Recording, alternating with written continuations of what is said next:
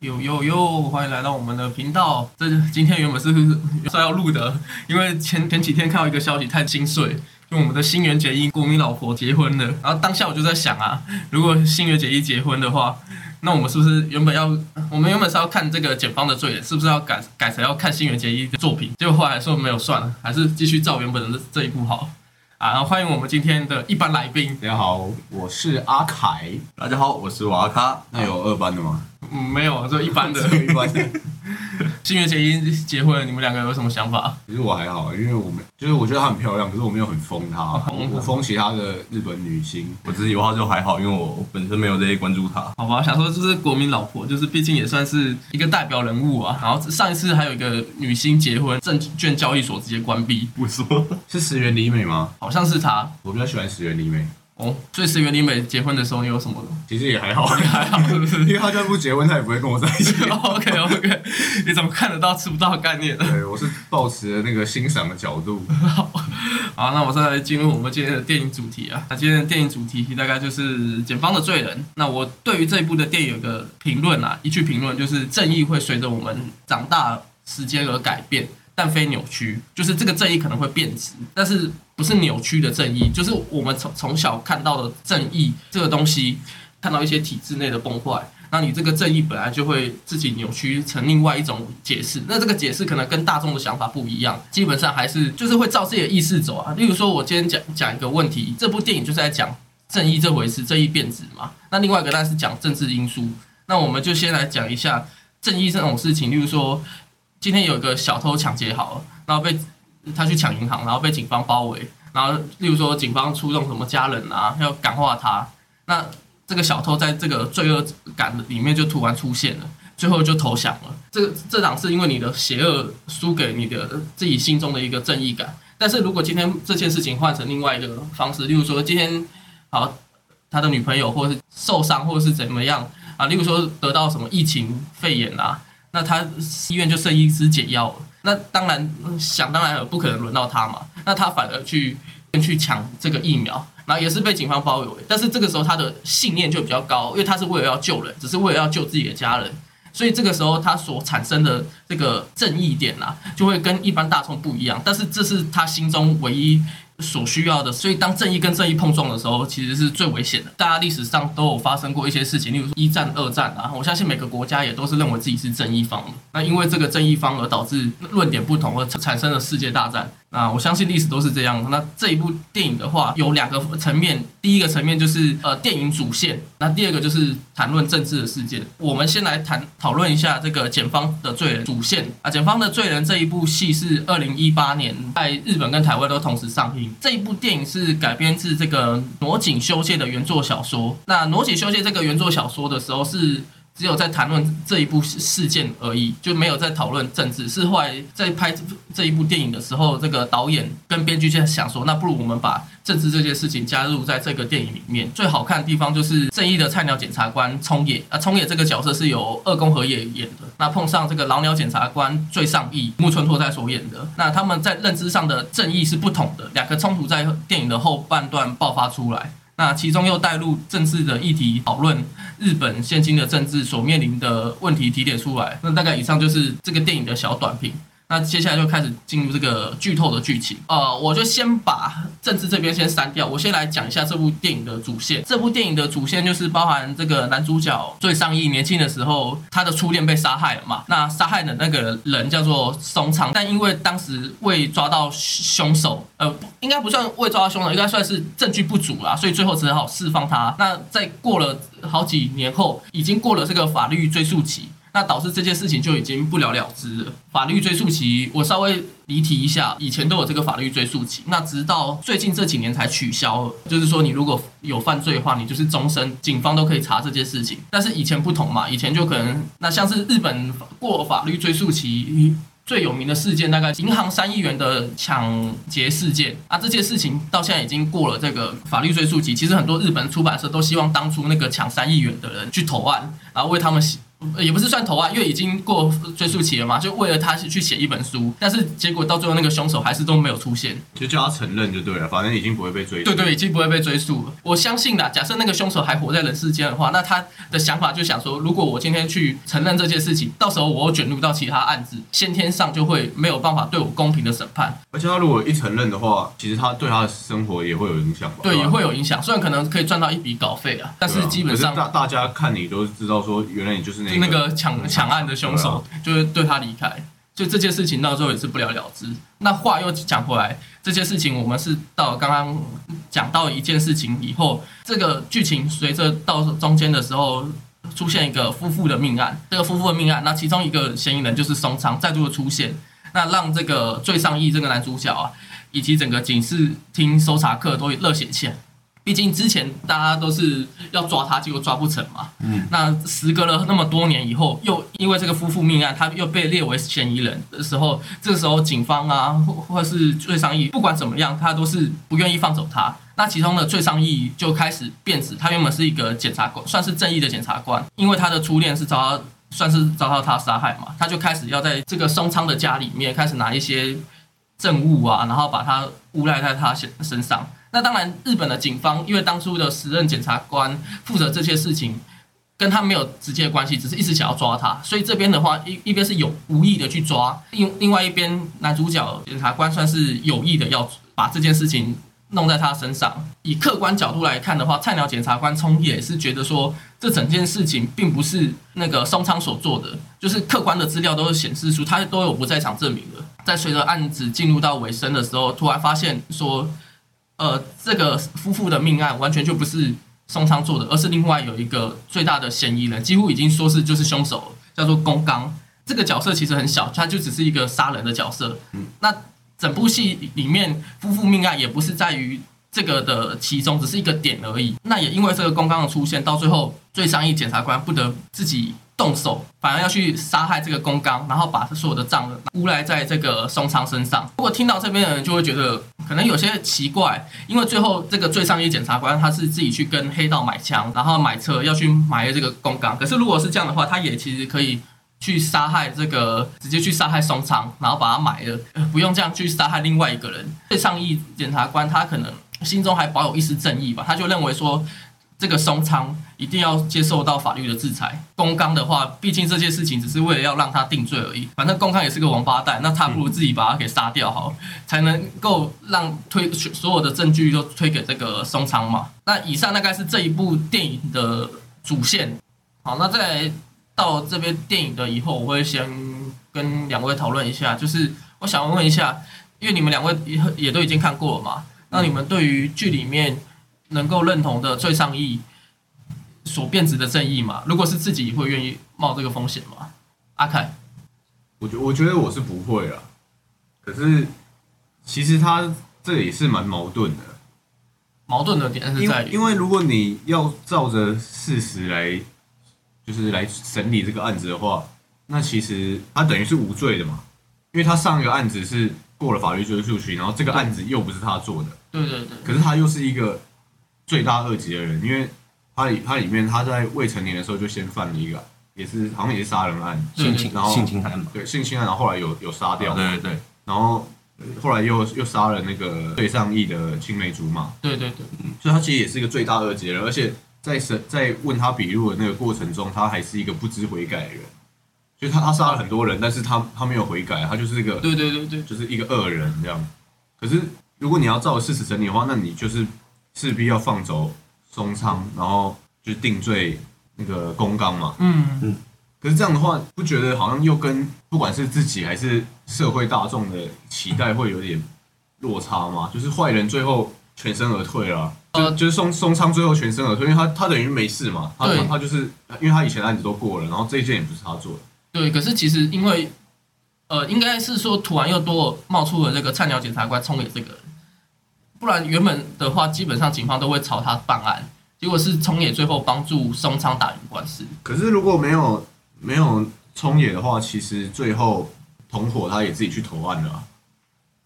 他也自己他他有一个那个是帮他把风的人啊，后来也自己去派出所投案了啊、哦，也是，呃，应该说是警方后来好像是说要把他们那个朝共案去共犯去做那个交替啊。但是确实啊，因为你那个去做投案以后，的确是让松昌的罪可能没那么重，因为就是已经有个杀人的凶手存在在那边。所以我觉得就是蛮蛮矛盾的、啊，就是我我想要两个坏人都受让他们受到制制裁啊，但是在这个案件上就没办法，只能选一个，然后又又刚好加上，因为最上议就是他是这个案子的检察官嘛，刚好他又有带一点私人情绪，所以才导致，不然其实正常来说就是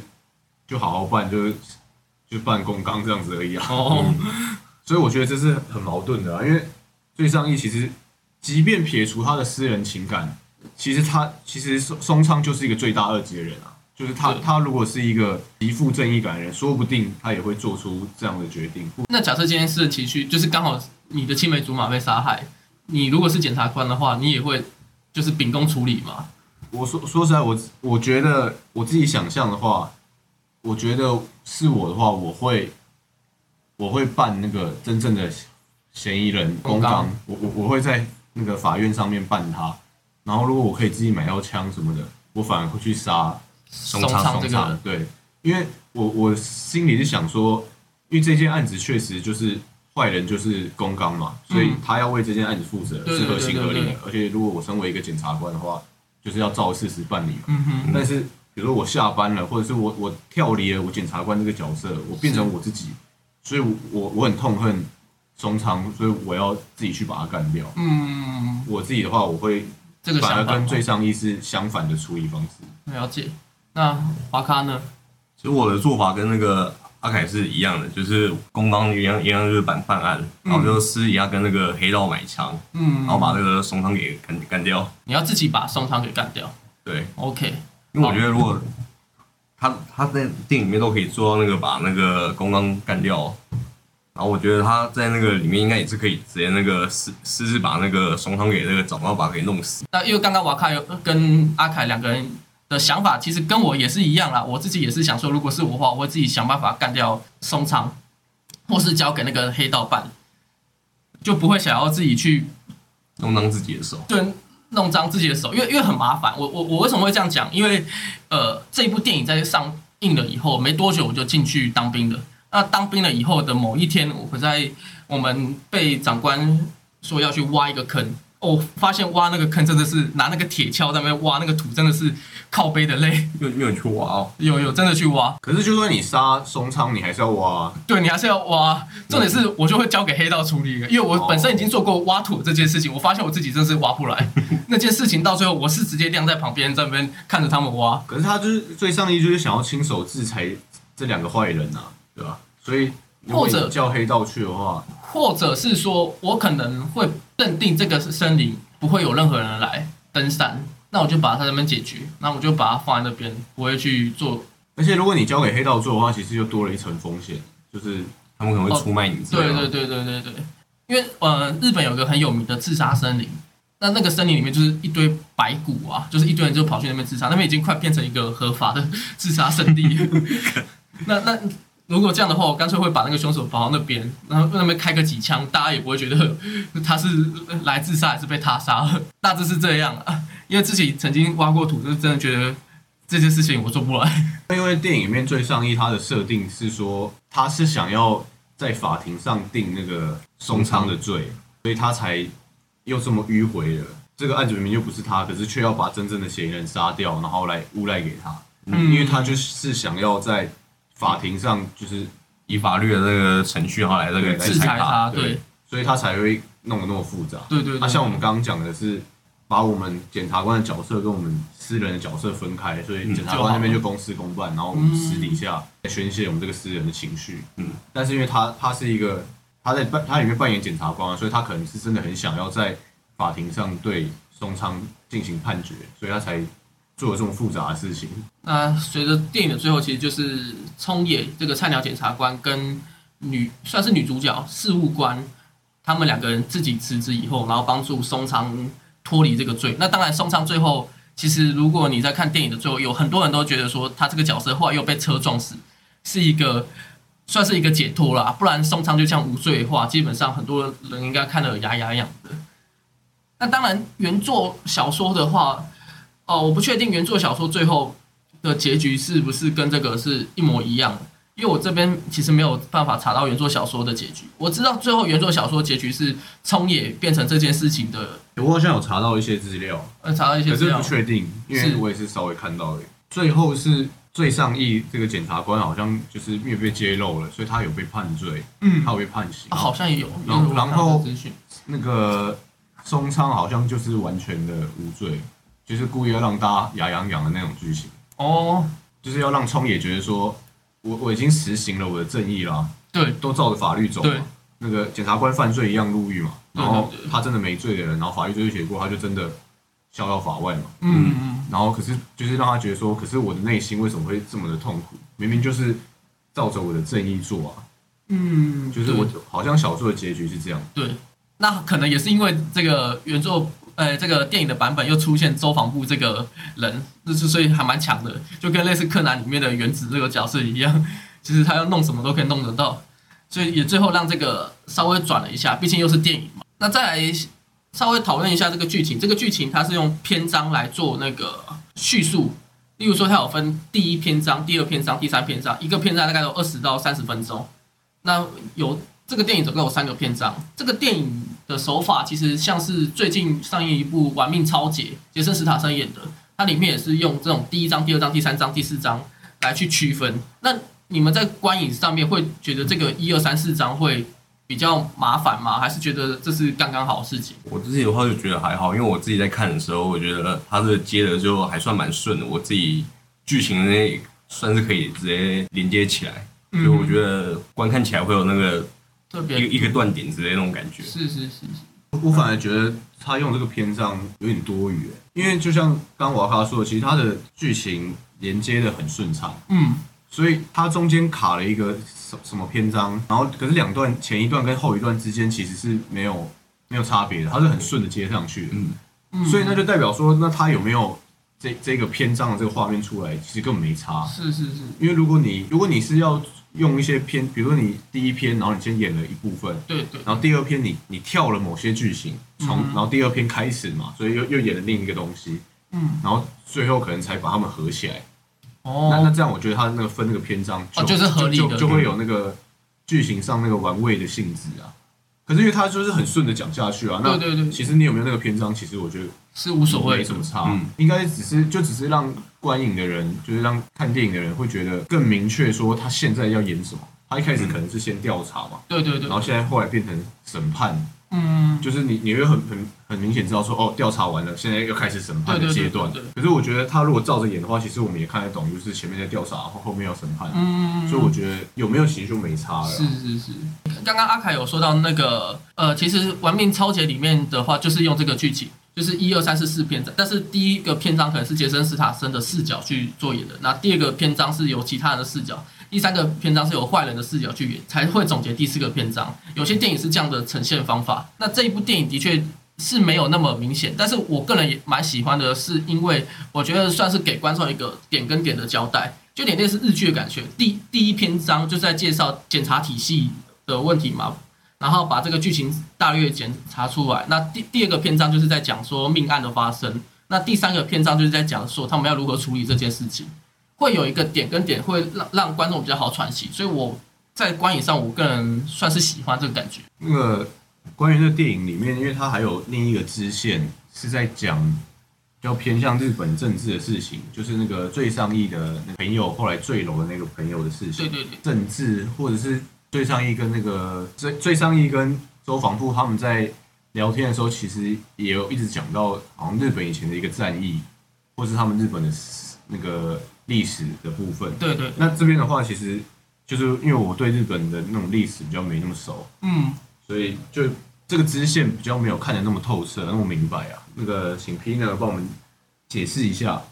哦哦是这样的，因为一下这个部分。对，确确实，我第一次在电影院看的时候，我也觉得这个地方上蛮多余的，就是讨论日本政治。后来其实很多影评都有在讲说，这一部戏其实已经够完整，那突然把这个政治加进来一些些，但是他又没有很加入全部，就会变成说，其实有点让这个电影有点乱。自己后来再去看了一遍，我就觉得突然发现，嗯，因为再去我找一些资料，其实这一部电影的话，它是比较属于包含导演跟编剧都是属于比较左派思想人，那。因为日本现在是被右派把持得住嘛。那其实这里面的所有的人都是影射日本现今政治，在那个坠楼的事件里面，最是直接影射了安倍晋三，就是直接把他们的总理给影射出来。因为真实事件也是有出现这这些类似的东西，例如说，呃，坠楼这个事件，其实在真实事件也有发生过。那他的老婆是属于什么帝国主义啊？有点类似，不能说邪教团体，就是另外一个团体。那他的那个支线跟这个支线就会产生碰撞嘛？那就是我前面有说的，为什么会发生世界大战，就是因为每个人的那个理念不同嘛，那产生碰撞就有可能产生世界大战爆发或者是一些冲突。那这件事情的话，我就稍微来讲一下。呃，电影里面有出现一个东西，就是白骨街道嘛。黑道我刚刚有说过，黑道周防部为什么会一直听命于最上一检察官的任何事情？因为周防部的父亲就是参与白骨街道的悲惨的案子一个士兵。最上义他的爷爷就是有写过这本书，那也就代表说他们可能是其中都有两个爷爷跟父亲都有参与过这件事情。那这件事情就要讲涉到一九四四年的英帕尔之战。那呃，虽然刚刚有讲到白骨街道，那它的历史上名称就是称为英帕尔之战。那当时英帕尔就是在印度的某个地区嘛，他们要讨伐英国，因为印度那时候是被英国占领，日军联名印度军团要一起讨伐。英国哈，那参与这场计划的日军最高总指挥长叫做牟田口连野。要记住这个牟田口连野，他在台湾呃比较有知名的就是卢沟桥事变。卢沟桥事变呢，他自称就是开这个第一枪的人。卢沟桥事件就是由他而起，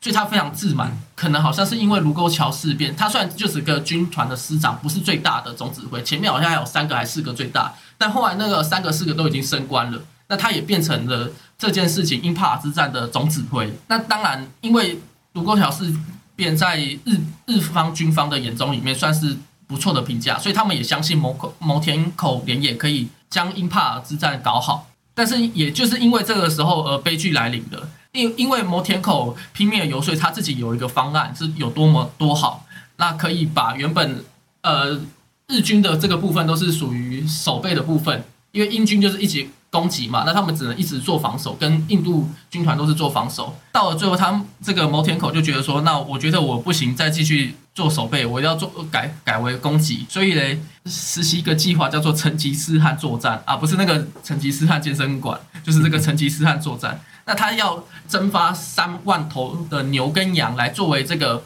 补给物资运输的工作，那并非传统的马，因为大部分已经到一九四四年了，其实都有什么军车啊，还有。马就是你看古时候战争都是用马嘛，那用牛跟羊啊。他是说，因为牛跟羊的话可以载着他们运输工具以后，然后还可以把它宰来吃。可是这件事情就产生很多的矛盾，就是觉得大家都觉得干这个军团师长是疯了，是不是？结果实际上来操作的时候，干这些牛跟羊全部都逃走，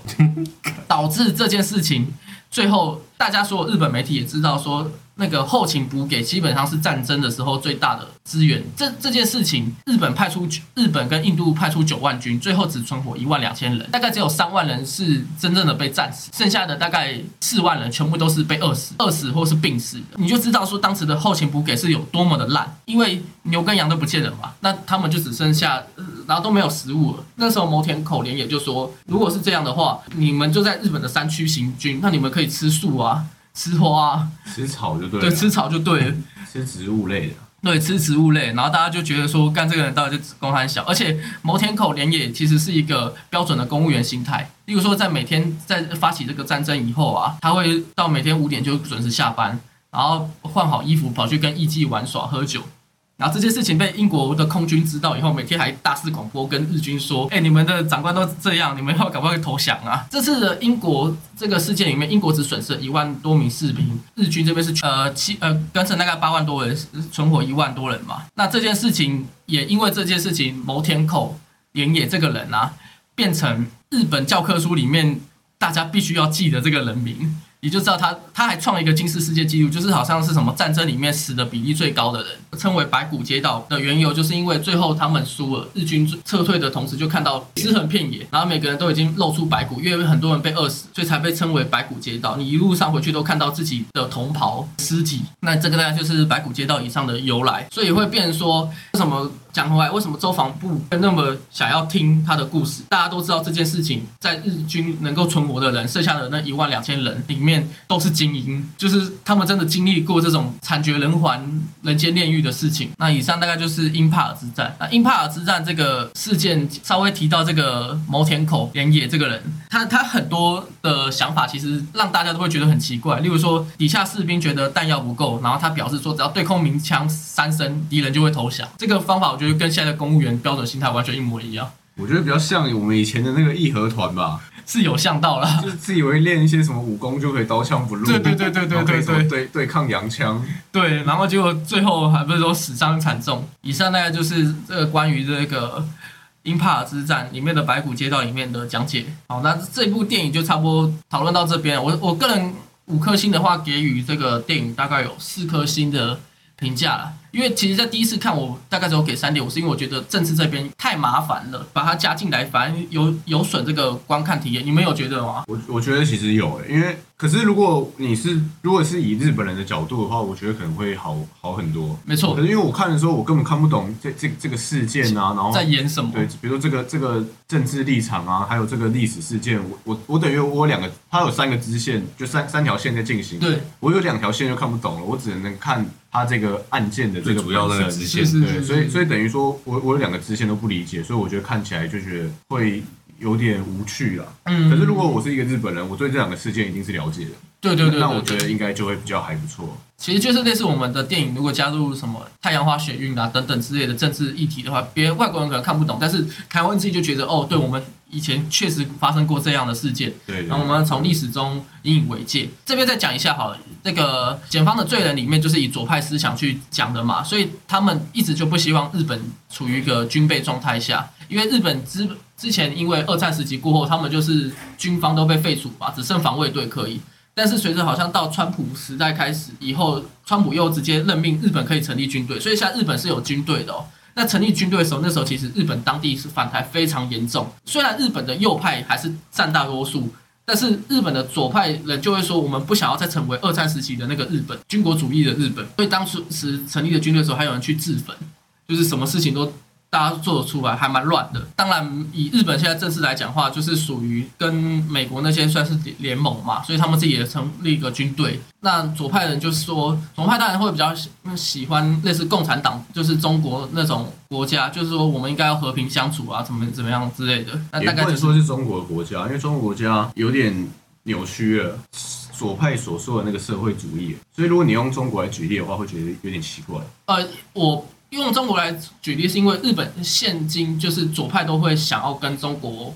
联名的原因，是因为他们有庞大的利益嘛。那他们庞大的利益的话，会带给他们经济复苏的话，所以他们基本上会比较想要跟中国做生意，因为亚洲区只能跟中国做生意会比较有搞头、对啊，那跟俄罗斯那些可能就没有办法，比较偏向就我我只是解释说，但左派不代表说是中国那里面，但是他们的想法就是跟那个中国做生意，然后我觉得如果分成轻中或轻美的话，会比较哦，比较解释会比较好，对对对对对。那当然，日本政权目前就是想要亲右派。OK，那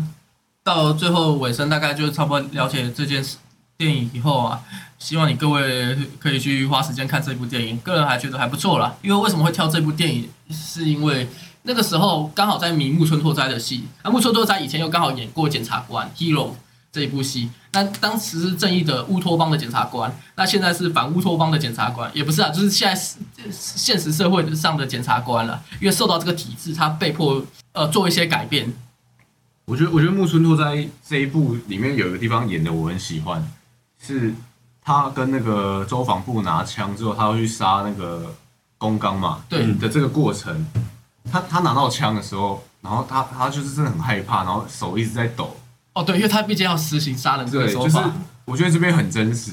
就他他对对对对。他在前面的设定，他是一个很老练、很沉稳的检察官，对。可是真的要杀人的时候，真的拿到枪的时候，即便你心里是有非常确确立的、确信的那个心意，就是要杀他，对，但是你你真的要杀的那时候，你还是会很紧张，然后还是会手那边抖，然后直接跑去厕所吐啊。对，所以我觉得那边演的很很写实，我我很喜欢。嗯然后最后最后要杀他的时候啊，第一枪还没有对准，还打到他的嘴巴。就是那边是真真的很像是，就是很写实啊，跟真的现实生活，我觉得还蛮蛮吻合的。还有喜欢这边的什么剧情或者是画面，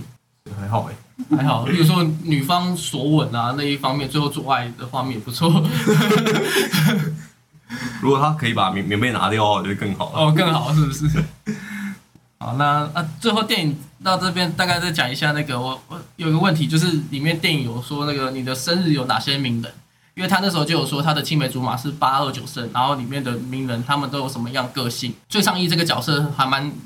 迷信这个东西，那我就想问一下，那你们生日当中有哪些名人？然后这些名人的共通点跟你很像，有没有的话讲出来给观众，呃，给观众分享，给观众听。因为我是九月十七生的，对，那我查了一下，其实还蛮少人是九月十七生的。比较有名的是那个，我先讲两两个，就是其有一个是演那个港片《与龙共舞》的巩戴娜，就是讲那个 Your Mother's Gone 的那个 那个女生，她也只是一个配角而已，本名是翁虹，就是一个港星就对了。嗯然后还有另一个是叫蔡少芬，对蔡少芬，然后她是演那个《九品芝麻官》里面的那个卢烟，是是是，然后还还有演《大话西游》的铁扇公主，嗯，就是其实这这些港片都是我们以前常常看的，但是他们两个都算是配角而已，所以我也没有很了解。是最让我意外的，就跟我同同月同日生的是一个 NBA 的教练 Bill Jackson。嗯，这个你应该比较熟。对，Phil Jackson 就是 Michael Jordan 时期的公牛队，嗯拿到了三连胜、三连霸，嗯，然后又带领了就是比较靠近我们现在这个时代的湖人队，就是那时候的当家球星是 Kobe，然后也拿到了三连霸，所以他等于拿了六六连霸，但是他是用教练的身份，嗯哼，就就是跟我一样九月十七生的，我比较熟悉的就只有这一个 Phil Jackson。好的，那来自瓦卡，你来讲一下。我的话，我自己生日是十一月一号，哎呦，对，然后可是我查了一下，就是我全部都不认识，我全部都不认识。惨了惨了，然后我觉得里面比较跟跟我那个有比较相符相合的，可能是八四六年生的那个路易二世，八四六年，你说西元吗？846西元八四六。年西元八四六年，路易二世，然后西法兰克，然后你你怎么知道你跟他很吻合？因为我自己本身会比较那种口口急口吃啊，对、嗯就是口急，为什么是口吃？就是口急而已啊。啊，他是接受是口吃啊，哦，对，然后因为那个路易二世他一生下来就是口吃，他就有口吃。就是口急，不是啊，口吃就是口急啊。为什么要讲口吃？啊，我就写 他怎么写我怎么讲啊？不，是他，他是那个吃，但是他破音字是念疾，鸡对了，所以就是口疾，好不好？我们要正正音。好口疾，然后所以他一生下来就有一个外号叫做口疾者，口疾者，厉害了，感觉用英文念好像会蛮帅的。有有个“者”字超帅。对，然后 就如果看下来，我只有我觉得就只有那个路易二世跟我比较吻合一点。然后如果要说我们现在年轻人比较红红一点知道的话，就只有一个人，Hello Kitty。哎呦，Hello Kitty，我跟 Hello Kitty 是同一天生日哎，Hello Kitty 是几年啊？你有查到吗？，Hello Kitty 我没有查到哦他几年，我只我知道他跟我同一天生日。不错不错。可是你有嘴巴，他没有个。哎，可是对啊，那也很吻合，因为他没有嘴巴，所以跟那个口疾也有点关联。哎呦哎呦哎呦，所以 Hello Kitty 的原因是从他出来的吗？不 错不错。Hello Kitty 可以追溯到你刚刚说什么路易三世是？路易二世哦，路易二世西法兰克。原来 Hello Kitty 是追溯到那时候，这个彩蛋今天被我们发现了。OK，那来讲一下我主持人好不好？主持人，哎、对我今天还没自我介绍，我是 Pina。要结束要结束了，好不好？已经讲了快四十几分钟了，然后才要讲说我是主持人 Pina。OK，那我的生日是十一月十二号生。那十一月十二号，大家男性观众一定大家都知道上原牙医这个 A B 女优，好不好？她就是十一月十二号生，她比我大两岁而已。他现在已经成立自己的 YouTube，了他变得现在变超瘦了。基本上已经有点不认识他，跟以前在片子里面的那个感觉是完全不不相同。那再另外一个好不好？重量级人物跟我同年同日同月生的十一月十二号，其实有些人嗯如果是你的年龄是比较大的话，应该已经知道是谁，就是我们的孙中山国父，他的诞辰纪念日就在十一月十二号。很多人对这个国父，呃，因为我们现在这个年代的人可能比较不会去记得国父生日，因为国父生日以前是有国定假日的。那国定假日只要大部分放了以后，基本上大部分人都会记得那一天是什么日子。那只是因为随着国定假日取消，所以大家也不会记得说十一月十二号就是国父诞辰纪念日。但是我本身没有什么恋童癖的感觉，所 以所以基本上，呃，我的个性跟孙中山可能是相反的嘛。那如果说孙中山要搞革命的话，十次成功，我可能也没有办法那么可以要这样的毅力没有那这样的那个对毅力在，所以可能是不准的，也有可能是我生在这个台北这个都市没有到特别的困苦，所以我没有办法呈现这样的那个感觉在啊。我也可以考虑当 A B 男友啊。如果如果台湾有的话，我考虑好不好？哎、我们以前小时候的时候有经历到那个国父的那个嘛固定假日嘛，没有，因为我们小时候开始就是变成哎、周休二日的是不是？呃，我们小时候陈好像在陈水扁执政的时候取消的，我我说我我们国小的时候是不是就是周休二日啊？对，周就是周休二日了，是他是确实是在周休二日后来就把它给取消掉，但是就是在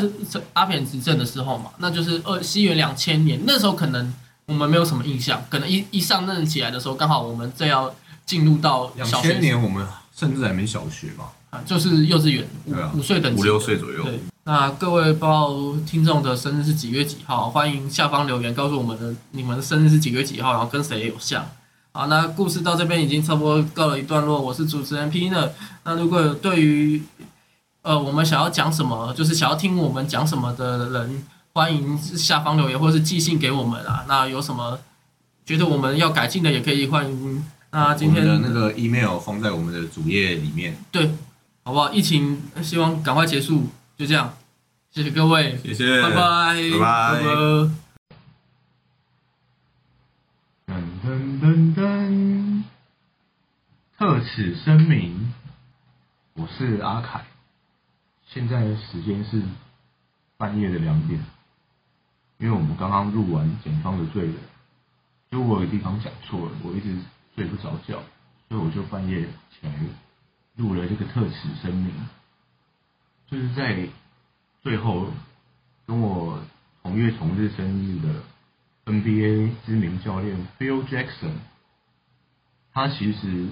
在公牛队的时候拿下了两个三连霸，然后在湖人队的时候拿下了一个三连霸，还有一次的连续两个冠军，所以一共是得到了十一个冠军戒指。因为当时呢，我的思绪太混乱，所以我就记得说他在公牛队有三连霸，他在湖人队有三连霸，所以他就是拿了六个冠军。但是因为这样子太不专业了，所以我一直辗转难眠，所以我就又来录了一个这个特此声明，希望大家可以原谅我的错误。